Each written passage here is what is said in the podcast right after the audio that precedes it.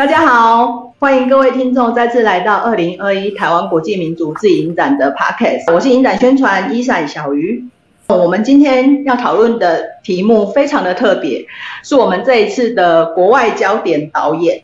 这也是影展的国外焦点导演。我们今天请到的语坛人呢是 Perry 老师，就是本届影展的策展人。Perry 老师是美国芝加哥大学的人类学博士，现任中央研究院民族学研究所的研究员。那他过去的研究呢，包括台湾表演艺术的传统，像是歌仔戏啊、布袋戏，以及他们的粉丝次文化。那老师也关注这些表演传统遇到新媒体科技时所有发生的转变。那老师最近的研究计划呢，着眼于东亚和东南亚各处的艺术玩具，以及当地漫画界的扩张。研究焦点在工作和娱乐、地方美学、全球市场逻辑。以及阶级、性别和身份、国家身份认同，在这些方面如何以新的方式建构并结合？那另外一位呢，是我们这次很重要的策展团员 Skya。那 Skya 本身是南投赛德克德鲁古族的后裔，他是留发视觉人类学的博士，长期从事原住民影像研究、拍摄、教育以及策展的工作。那同时，他也是台湾民族自影像学会跟台湾女性影像学会的常务理事，目前现职呢是国家教育研究院原住民教育研究中心的助理研究员。那特玉老师跟 Skya 呢，在我们第一集的时候，曾经来帮我们谈过这一次影展的专题。那这一次呢，我们再请他们来聊聊今年的国外焦点导演 Lakaris Kunuk 以及 Laka 两部影片的重要性。欢迎两位。谢谢大家好，好，那真是很开心，就是呃，我必须说，那个时候当我知道 Terry 要选那个 Zacharias Kunuk 变成我们的国外焦点导演的时候，我真的是兴奋到不行。我也非常高兴，我们终于邀请到他了，真的是我们的大荣幸喽。因为可可以说，Zacharias k u n o k 应该是嗯，全世界原住民导演最出名之一。哎，就是他没有拍过《复仇联盟》的电影而已啊，要不然就他是第一名，对不对？然后我觉得他是更酷的，他真的是是一个非常酷的人。然后就是在艺术方面很精彩啊，也是就是他的人也是蛮有趣的。所以可以说，就是他是来自 Baffin 岛，这是加拿大的很北部的，在呃 Nunavut，就是那个有一点算是呃他们因纽特原住民的，有一点是算是自治区嘛，可是是是比较因纽特的他们自己的。的那个地区，然后他年轻的时候，很很小的时候，其实他们家还是过得非常传统的日子，就是冬天去打猎啊，就是随着随着猎物就就就去哪里，然后夏天的时候比较那个雪冰推了以后，就是你可以去弄一些去去采水果什么的，他们就。会跟其他的家庭集合了，这是蛮蛮传统式的。可是他可能哎六七岁的时候，蛮年轻的时候，就是政府逼他们搬到永久去永久房子那种永久部落，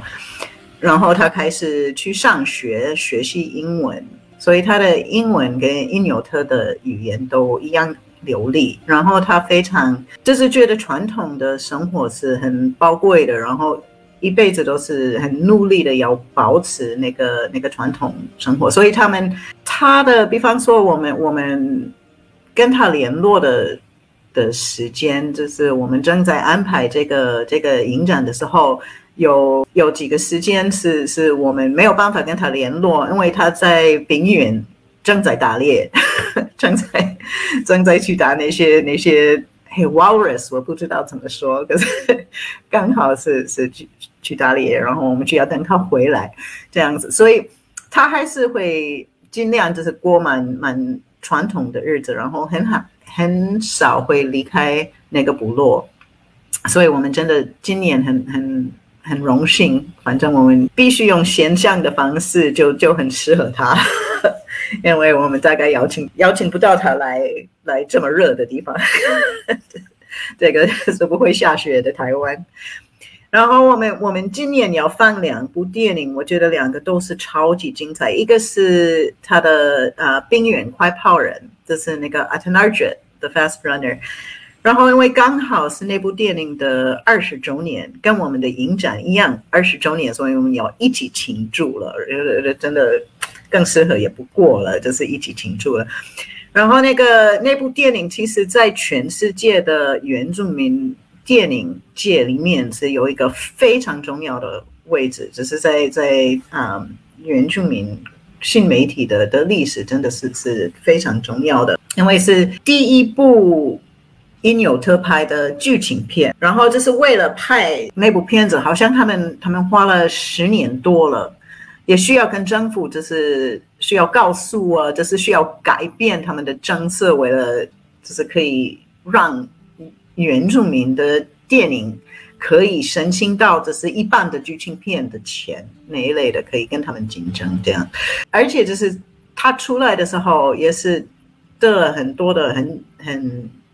重要的国际的电影奖啊。第一个就是在那个嗯那个 Cannes 的那个 Camerado，就是第一次导演的最佳的电影。然后就在全世界真的很红了。我记得当时我是在澳洲看到了，然后就是那个电影院真的是满了，真的大家都觉得超好看。然后我觉得也是超很特别，可能你是就是我觉得很精彩的，尤其是我觉得那个故事其实是他们的部落的一个传说，这是一个部落英雄。然后那个历史背景就是白人还没有。殖民加拿大之前，可是除了那个以外，你不知道是到底是哪一年，就是是是那个殖民主义进来了之前，所以他们就是过最传统的的日子，所以他们拍了，嗯，然后就是为了拍那部电影，其实他跟跟几个同志这这些朋友建立了一个团队，叫做伊苏玛，然后伊苏玛是因纽特的。思考或是思想的意思，然后他们是专门为了做出那个剧情片，因为剧情片你真的比比一般的纪录片真的需要花更多的时间跟跟力气啊什么的，所以他们的目标就是要要传出来一个制作方式是最适合他们原住民部落的，所以他们比方说他们大。多数的，好像可能有一两个不是因纽特的人，可是其他的人都是他们部落的人，所以都是给他们部落的人一个工作的机会，然后就是用他们的传统的知识，所以比方说所有的演员的衣演员都是他们的部落的人，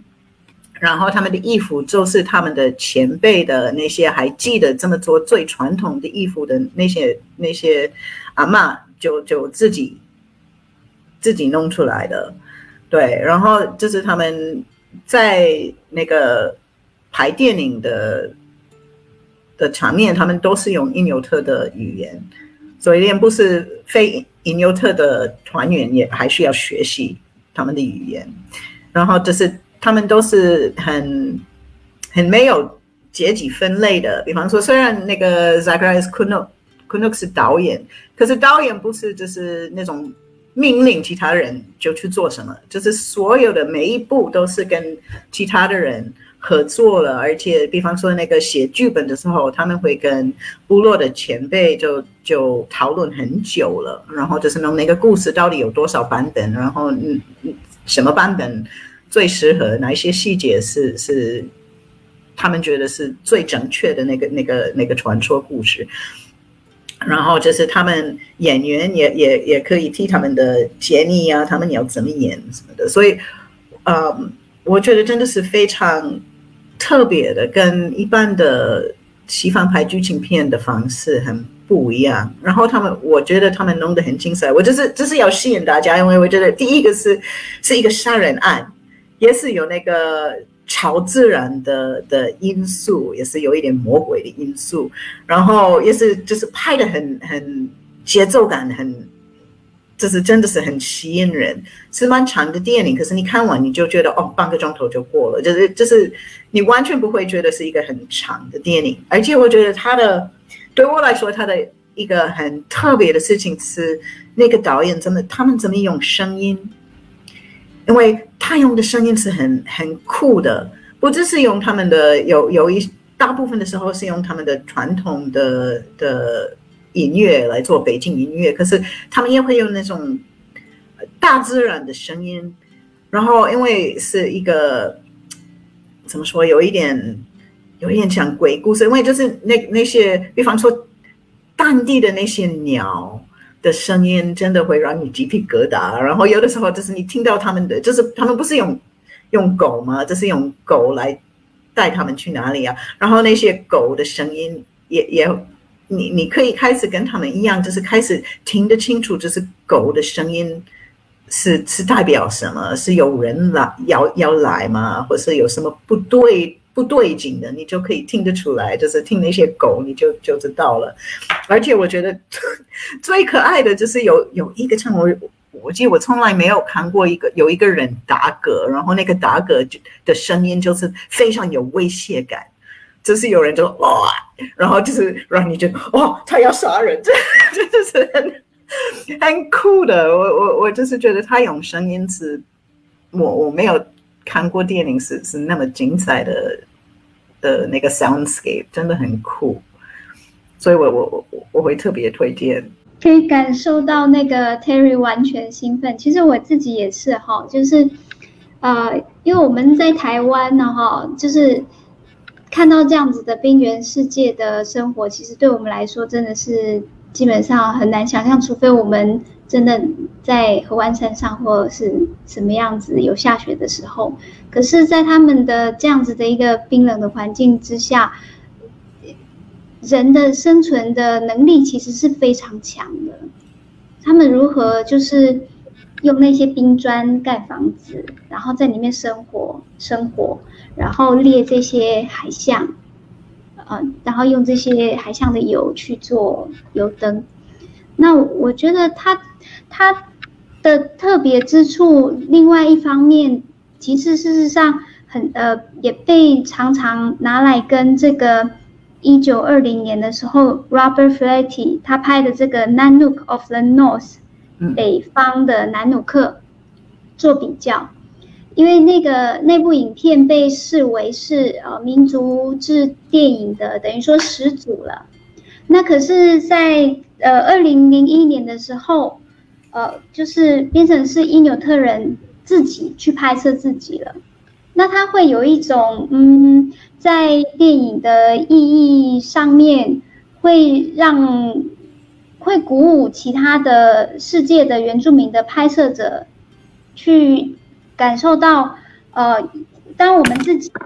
拥有这个摄影机的时候，我们可以去拍摄的时候，呃，其实我也是可以获得这个国际的肯定。那我记得我那时候二零一一年，呃，在那时候还在法国，哦，因为这个阿塔纳朱瓦他在坎城影展就是获得了那个呃金摄影机奖的时候，我的那个电影的电影系的那个指导教授还特地写信给我，他就说啊，你一定要看这部电影这样子，所以其实对我来说也是一种非常的激励的一件事情，那。呃，我记得他，他其实他比较多，大家在谈，也就是刚刚 Terry 提到的，就是他其实会希望的是把当地人的观点，呃，能够把它呈现出来。那么，呃，同时之间，其实他也在做的是以社区为主导的这样子的一个拍摄模式，只是他的观众，第一观众就是部落的族人。那他所有的这个呃参与影片的呃收益也是回馈到部落。那这个在我们台湾目前拍片的呃状况之下，其实是比较困难的，因为有的时候我们拍原住民的不不论是剧情片或是纪录片，其实收益都是相对是比较少的。那所以说很很很难很难有办法说做一个比较呃实质性的回馈。那我看这个呃美国的视觉人类学家 Faye g a n s p o r 就是说他这个拍摄的影片的收益的话，大概是为地方经济带来一百五十万美元的收益嘛。那其实这样子对于鼓励当地人，呃，去从事自己的影像拍摄，其实是一个蛮大的一种契机，也是一个参考的对象。这样子，嗯，对我我觉得就是他们的部落蛮特别，因为就是原来他们可能还是就是他们拒绝让加拿大的外面的电视进来。他们的部落，所以其实那个 Zacharias k u n o 他去外面就是买了一个摄影机跟一个电视台，是第一次就是部落里面有那个电视。虽然在他在学校的时候去那个那个学校就就看到很多电影了，可是他们这样子就是可以控制他们的，就是电影跟电视那些媒体，他们要怎么用，而且他们可以思考。对他们自己的部落，什么样的电视、什么样的电影会给他们，就是影响会好的，什么是不适合？然后他们的嗯，对啊，所以，所以我我我觉得他们就是有那个那个 sovereignty，那个自主性是是那那个感觉蛮蛮强的，嗯。而且我觉得，我我听到了一些，就是那个 Zacharias k n o 他在 YouTube，你可以找到很多的他的接受访问的的影片。然后有一次，我我看了一一部，我觉得蛮好玩的，因为他说他申请钱来去去拍《a t a n a r j e 嗯，那个冰原快跑快跑人的电影的时候，他说很多人跟他就是劝他说，你不应该用。因纽特的语言，你拍的时候他们应该讲英文。然后他说：“哎呀，我知道这个是是乱说，这个是不对的，因为我不是看过很多的李小龙的电影吗？他们也是很红的啦。我不要，你不需要用英文，你可以用你的母语，就就你还可以红起来。所以我觉得就是，哎，我们应该可能有一点骄傲，就是 那个。”那个李小龙的电影也是也是给他一点一点灵感哦。对啊，可是对我觉得他们是那个伊素嘛那个团队的，不支持他们，只是在什么方面他们都很独特，在制作方制作方式的方面，在他们的内容方面也是很独特，嗯。所以在内容方内容方面，我们可以说，就是因为我们有两部电影，然后第二部叫做那个英文是 Noah Pugato 的一天，就是 Day in the Life of Noah Pugato。诺亚皮加图克的一天。嗯，谢谢。对，然后其实这个是也是随着他们伊苏玛的特色，是他们会用演员。来重新展现他们的部落的故事，可是这两部电影的不一样是那个呃《冰原快跑人》是传说，是很早很早以前的故事。虽然他们就是应该这是是真的故事，可是大家都知道是那么以前的，可能细节不是不是都对的。可是或是有有很多的不同的版本，可是那个。嗯，诺亚的一天，他是用一个他们开他们拍的时候是一个诺亚是一个前辈，然后就是他们部落的前辈，然后他那个时候还在，他他已经走了，可是他们拍拍片的时候，他他还在，然后就是他的自己的回忆，就是所以他记得很清楚哪一天，然后那一天。对他们的部落来说，还是对因纽特族的，连你可以说在加拿大的历史里面，其实那个是一个很关键的历史的阶段，因为剧情是是关于那个诺亚有有一次就是在一九六一年，他去打猎，然后第一次就是碰到加拿大政府派来的一个人，然后那个加拿大政府的人要要透过一个很可怜、很为难的一个一个翻译者，一个印纽特族的翻译者，就是来给他来告诉他，印纽特的人不可以继续。过他们的比较像什么，就是流浪的，或者就是不可以一直就是随随着猎物，他们必须搬到就是永久的房子，然后必须把他送他们的孩子去上学，嗯，然后你你看的时候就是是非常写实，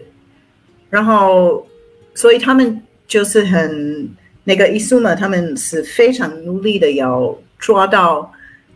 一九六零年代的，就是每个细节，因为那个时候他们不是完全没有碰过白人，对他们，他们已经是是基督教的，基督教已经进入他们的的社会里面，然后他们的食物，他们还是开始喝茶了这样子，或是吃吃饼干这一类的，然后这这个也是一个对一个一个关键的时刻，就是。嗯，可是你看电影的时候，我我觉得它的很特别，就是你，它不是完全没有幽默感，其实有蛮多的好笑点。呃，可是你越懂加拿大的历史，你的很悲惨的感觉越强。这是后面，因为他们不会直接给你看那些很。悲惨的事情，或是部落发生后来发生什么事，就是因为你知道后来他们会失去什么，他们的生活会有什么样的改变，就给你那种很，哎，不知道怎么说，就是就是那个未来快来，然后那个未来是很悲惨的那种，就是很很难过的感觉，嗯。对，所以所以我觉得这这部电影是感觉跟那个《冰原快跑人》是是很不一样的，因为《冰原快跑人》真的是英雄的故事，你就是觉得哦那个人好厉害啊，也就是为他骄傲。这可是可是那部电影你就是很比较有可以思考历史，而且我我觉得我我看那部电影，我觉得超感动了。因为我我我们在人类学，我们常常讲到那个 ontology 或是那个宇宙感的宇宇宙观的，就是不同部落有或者不同族群有不同的宇宙观，然后我们要这么尊重不同的宇宙观。可是我觉得你你。读那些学术的东西，你可以有就是知识方面你可以了解。可是我觉得我看过那部电影，我我真的是就是心里真的很很有一个就是在感情方面的了解，比我读书的了解就是深深很多。对啊，就是你可以看得很清楚，他他们在他们会失去什么，而且或是如果他们要。保留那个传统，你更了解它的价值在哪里？他们为什么那么努力的要保保留？对，所以我觉得真的是也会给，就是我们台湾的原住民的，也可能会受到一点灵感。我觉得就是鼓励大家，就是努力要要保持，要要坚强一点来保持传统。对，的确。那个电影哈，就是当我们在做电影教育的时候，其实就是因为有时候在写这些学术的文章的时候，最终也是会有一些无力感，所以觉得说，哎，书写书写，可是做研究，但是这个生就是可能我们在做的研究的对象，或者是我们自己本身每一天在面对的呃很多的，不论是我们自愿的或是被迫的这个新日常，其实我们有时候都会有一种。呃，无无奈的感觉。那像这个呃，诺亚皮加图克的一天，他就是透过一个我的茶到底要不要加糖？因为糖这个像是外来者、外来政府他给的一个呃好处。他试图透过呃早期也是像在在过去原住民部落时代，就是呃盐巴这样子的交换，然后我有盐，那我可以我更好的保存我的食物，所以就是这样子慢慢的这种交汇之下，呃其实他会有很多的抉择。那那个抉择就是，呃，在这个跟跟这个冰原快跑人不一样的是，冰原快跑人他谈的是一个，呃，在没有被呃外来殖民者进来之前的那个时空，那他们就活在自己的这个呃因纽特人的宇宙观里面，他的神灵观里面。那但是到了这个呃诺亚皮加图克的一天的时候，其实我们看到就比较近代了嘛，哈。六六零年代的时时空的时候，其实已经受到了很多的影响。那我们当初在那个弗莱赫提他拍的这个南北方的南努克说一九二零，其实就影响了非常多了。那只是在这样子的一个处境之下，呃，我们会看到的是，主人他怎么样去做这个为抵抗，就是哦，那我我跟你官员我在。在谈话的时候，我们在做协商的时候，其实，呃，有一种鸡同鸭讲的那种感觉，就是不不，我不愿意啊，你为什么要让我走或怎么样之类的那种协商这样子。那但是在那个协商过程里面，也有对于自己的孩子下一代，他到底要你你到底要帮他决定什么样的生活？其实他有一种，呃，他不是那么明说，但是你也可以看到他那个。家长他们自己在忧心他的下一代，我到底应该要让他过着跟我们一样的呃比较游牧式的生活，还是让他过着比较呃可能是进到了这个呃现代化的生活，然后在一个制度下，可是那个制度跟他们过去的宇宙观、价值观，或者是他们的信仰体系是全然不同的。这个其实跟我们这次的主题就非非常相关嘛，那种呃不明确的抉择感。那我觉得看电影最有趣的是，其实每个人在那个电影的黑盒子里面，我们很难得哈有机会可以静静的，就是在暗暗的房间里面，我们看着一个荧幕，然后去感知那个导演他希望我们看到的。呃，是什么样子的故事？然后他希望我们反思什么？那我刚刚好像也有跟那个 Terry，我们私底下有稍微讨论，哎，我们应该要怎么去定义呃 Zacharias Knut 他的影片？他到底是剧情片呢，他还是纪录片？不知道这个 Terry，你有什么样的想法？对，我觉得其实那些。纪录片跟剧情片那两个范畴是怎么说？是很现代的西方的范畴，然后不一定适合原住民的电影，对不对？因为这是什么是怎么说？历史有不同的不同类别的证实啊、真理啊，然后对啊，我我觉得上入学是也是有一点类似，就是很难很很难把他们。把他的电影就是放放在那两个范畴里面，因为在在我们一般的电影界，就是那两个范畴是对立的。可是对艺术们来说，对可能来说，好像他们完全没有冲突，对不对？你你可以重新演一个历史，然后那个那个历史就是就是真的，而且是是你你你部落的的历史，所以有有一点，因为其实。我我也听过，在在访谈的时候，那个那个 Zacharias Kuno 常常说，就是他觉得他看电影的时候，他年轻的时候看电影，他觉得哦，他喜欢电影，就是因为那个感觉很像他小时候听他阿妈讲故事的那个，所以所以他就是那个讲故事的方式，无论是是口语的，或是是用。电影的视觉方式，他觉得他们就很类似，都会会给听者很很类似的感觉，所以所以他觉得其实对我们说就是那种你你有权利自己选择你的，你要接受什么新的科技，什么新的想法，你你要咀嚼什么是是最重要的，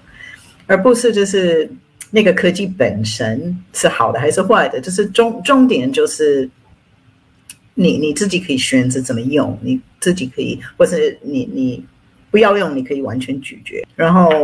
我我觉得。很佩服他们，因为他们真的做得到，就是他们要用电影那个科技，嗯，摄摄影机什么的，他们真的有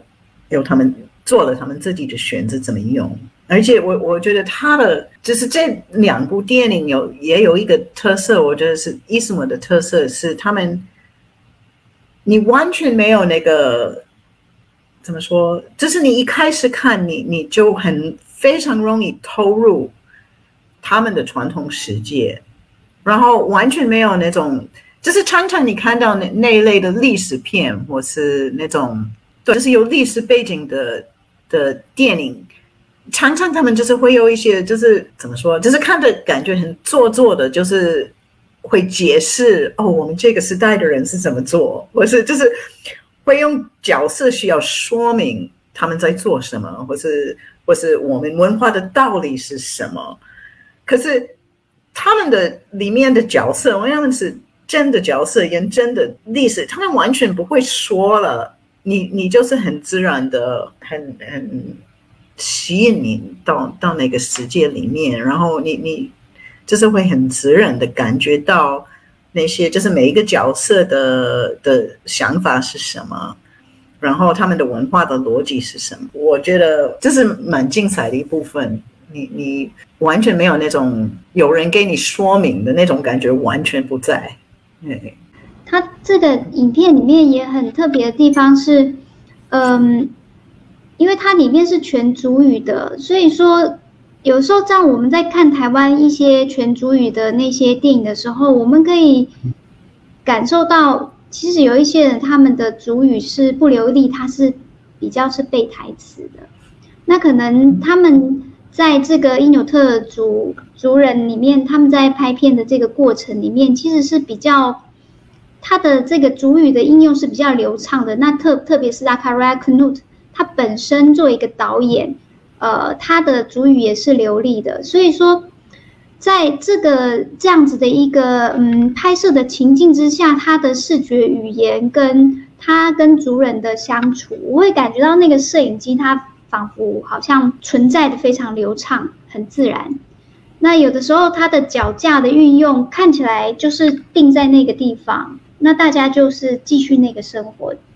没有没有没有去意识到它的存在。但是又忽然之间，他的摄影机又动起来了，而我们又知道哦，我们又在看那个，就是我们在看一个电影。我觉得这个是他这个呃诺亚皮皮加图克的一天的那个。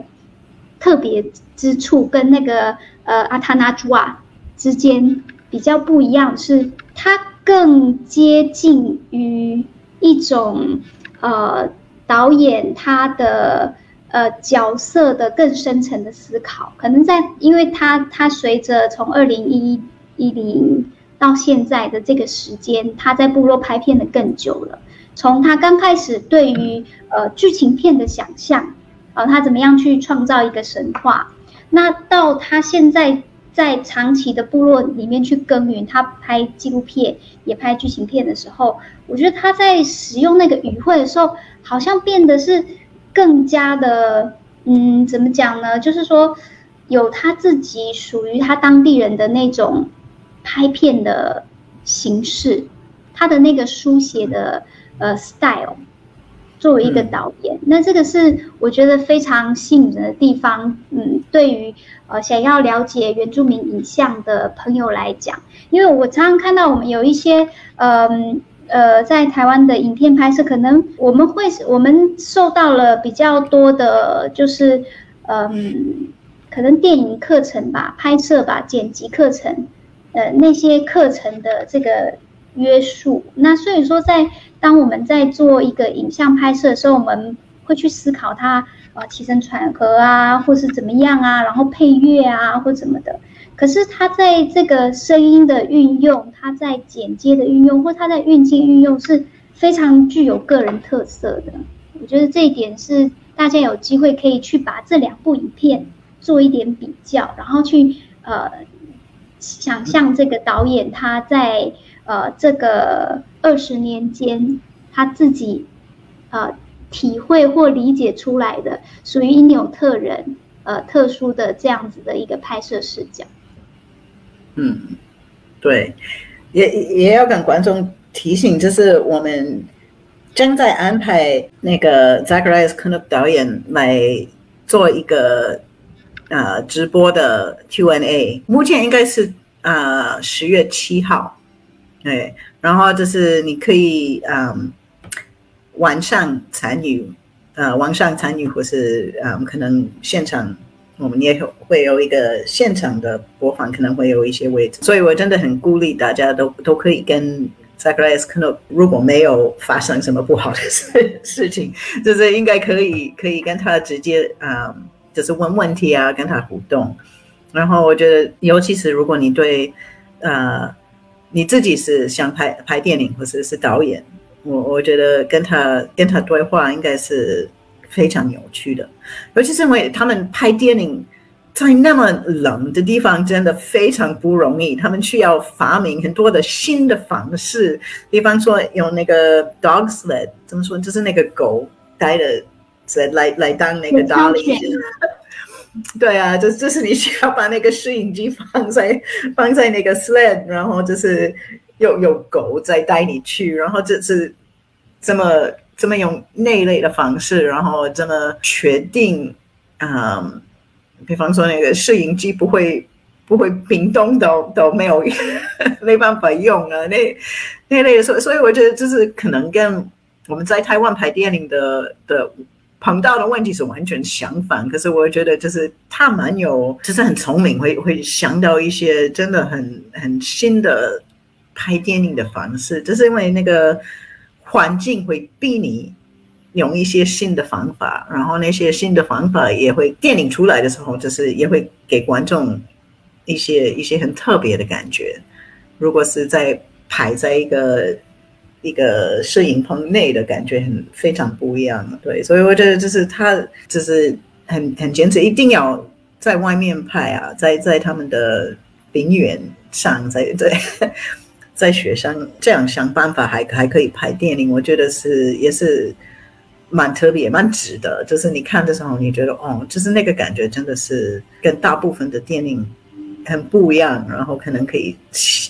只是给我们很多的灵感。只是我们这么可以把摄影机跟大自然的环境他们的互动可以如何？对他很有趣的是，刚刚 Terry 也有提到，他就是很像是在讲故事的方式，因为。呃，我们原住民族是口传的民族，所以其实很多时候我们是需要听过一个人的讲述。那但是有了摄影机以后，这个口传文化，呃，反倒可以透过了视觉化的过程，然后可以有一个更好的一个传播方式。这个也是在全球的原住民的这个文化振兴里面，呃，摄影机它扮演的一个很重要的角色。它不是一个。剥削的工具，它是一个一个文化传承的一个呃新的契机。那我觉得这个这个部分，其实我们从 Zacharias Knut 他的这个影像的呃思考的概念，可以帮助我们去重新去看待呃摄影机到了部落以后，呃，它对于我们部落的整整个文化的想象的一种新的可能。就好比说，它是一个呃视觉主权的一种呃再延伸。当我们去看呃原住民的影像的时候，可能呃可以去了解说，哦，那这个这样子的呃诉说模式，他对于原住民族在思考他在他自己的传统的领域里面实践他的生活每一天的这件事情，为什么会是如此重要？我觉得这个这个方面是也可以提供呃各位观众一同思考，然后另外也跟呃观众朋友们说，在我们的那个呃 TIEFF 的官网上面哈，其实都有好文推荐。那里面呢，那个呃台北医学大学医学人文研究所的副教授林玉仁老师，他就有针对这个诺亚皮加图克的一天，他又写了一个去旧换新的文化抵抗。那他把这个文化抵抗，呃，把它跟这个当时候莫拉克风灾的时候的一个破迁的呃过程，他有做了一些比较，那有有助于我们去。呃，从国外再回看我们台湾的一个现况，大概是这样子吧。嗯。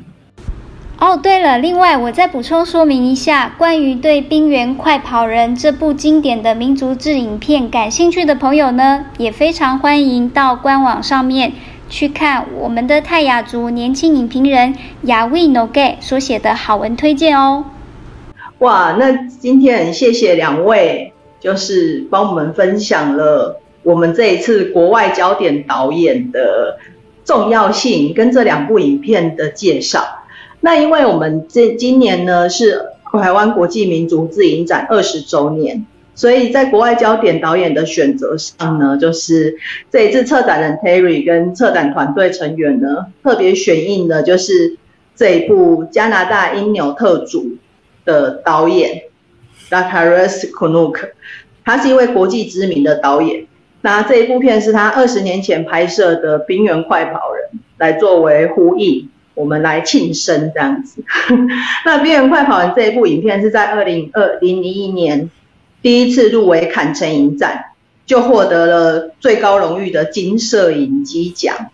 那之后呢，就是获奖无数。那他也代表了加拿大竞逐了奥斯卡金像奖。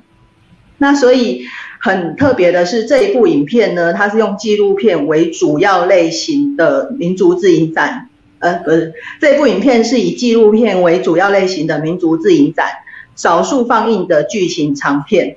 所以我们这一次呢，影展的二十周年刚好也是这部片的二十周年。那我们重现世界原住民族电影史的经典巨片，所以机会是很难得的。那再加上导演的新片。诺亚皮加图克的一天，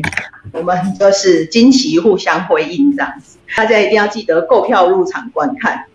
那二零二一台湾国际民族自影展呢，在十月一号到十月五号，在西门町的真善美戏院上映。那我们的官网跟粉丝页呢，都有相关的场次表讯息。我在两厅院购票系统可以直接购票。今天谢谢两位，谢谢大家。